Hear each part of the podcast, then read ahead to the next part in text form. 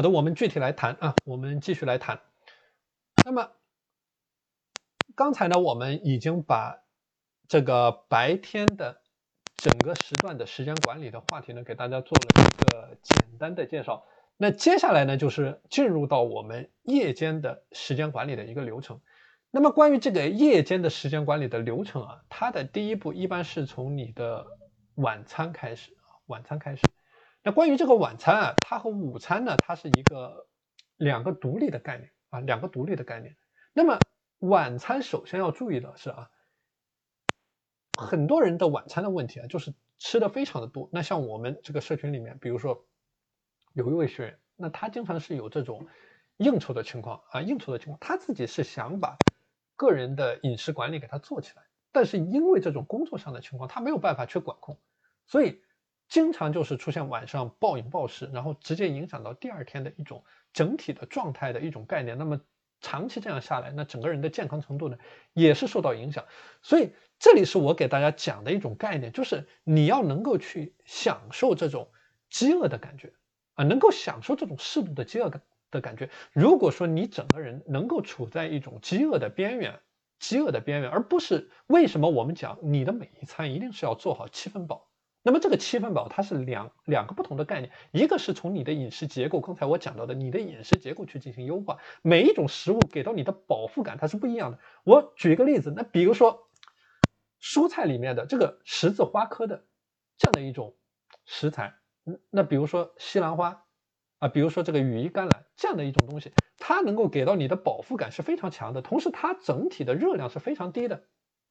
为什么我们之前提到的这种餐前水果的概念，它同样的一种概念，它能够增加你的这种饱腹感啊？你通过饮食结构的优化呢，是能够起到降低你热量摄入的一种概念。我们很多人的这种饮食结构做的非常的差啊，高油脂、高热量的东西，这种东西它一个是不顶饱，一个是这个热量非常的高啊，热量非常的高，所以说整个人的精力状态非常的差。所以在你晚餐的时间管理、这个精力管理的践行过程当中，一个比较好的评判的标准就是你每天有没有摄入十二种不同的食材啊，这个是一个最基本的、最基本的一个这个及格线，就是你每天摄入的食材的种类一定是越丰盛越好啊，而不是说这种单一的食材。一个是你整体的食材的种类必须要足够的多元化、足够的。丰盛，当然这种多元化的概念是针对于一些对于你有益的食材啊，对于你有益益的食材。那么另外的另外的一个标准啊，另外的一个评判标准就是你整体的这个食材啊，它的加工程度是怎么样？所以我们一般讲，你的食材的加工程度越低，那对于你你的这个整体的健康的收益、精力管理的收益，它会是越高的一种概念。那像很多的这种食材。你已经没有办法去看出它食材本身的模样了。比如说，我举个例子啊，这种午餐肉或者说加工肉类，这种加工肉类它的一个概念就是所有的这个肉糜，然后混合上各种不同的添加剂啊、亚硝酸盐啊、添加剂，然后这个香精、色素啊这些东西混在一起，这么的一个东西，就你已经完全看不出来它食材本身的模样了。所以这个对于你的健康的收益、精力管理的收益，它是越低的一种概念。所以这个是我提到的，为什么说你每一天要摄入十二种不同的食材，这个是一个最低的及格线。同时每周至少要摄入二十五种不同的食材啊，这是一种最低的标准。当你在践行每天的精力管理，特别是你在践行假期的这种时间的管理过程当中，可以对照着我提到的这个标准去思考一下，你每天的践行过程是怎么样的。那像我刚才提到的这位学员。为什么说他在午餐之后，他的整个下午是处在一种非常崩溃的状态？他的一个情况是怎么样的？他在午餐之后啊，出现的一个情况是，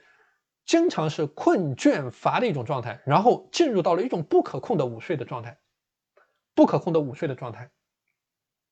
那么，这位学员非常年轻啊，二十六岁的一位学员，不可控的因为午这个午睡的状态。然后到了晚上睡前的时候，他是睡不着觉的。他给到我的反馈，他是睡不着觉的。然后我当时告诉的他是，你在这个睡前是一定不能够接触任何的手机蓝光的污染。他当时的一个做法啊，就是他晚上睡不着觉。一开始的时候呢，他能够把握住啊，把握住我告诉他的啊这些点。那么他能够有意识的克制。但是呢，一旦长期的睡不着觉，因为他给自己的规定是每天六点钟必须起床啊，每天六点钟必须起床。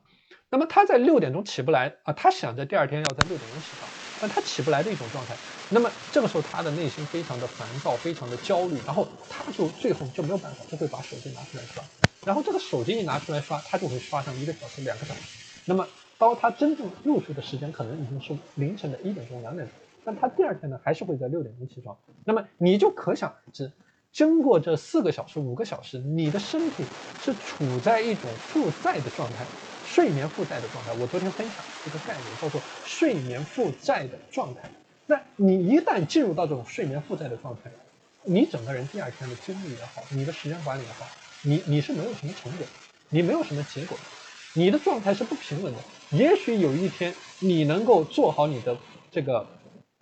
规律的作息，但是到了第二天，因为刚才说的这种情况又出现了波动，又出现了浮动，所以你整个人就像坐过山车一样，你是来回的不停的这个颠簸。我之前讲过，你要做好你时间管理的输出，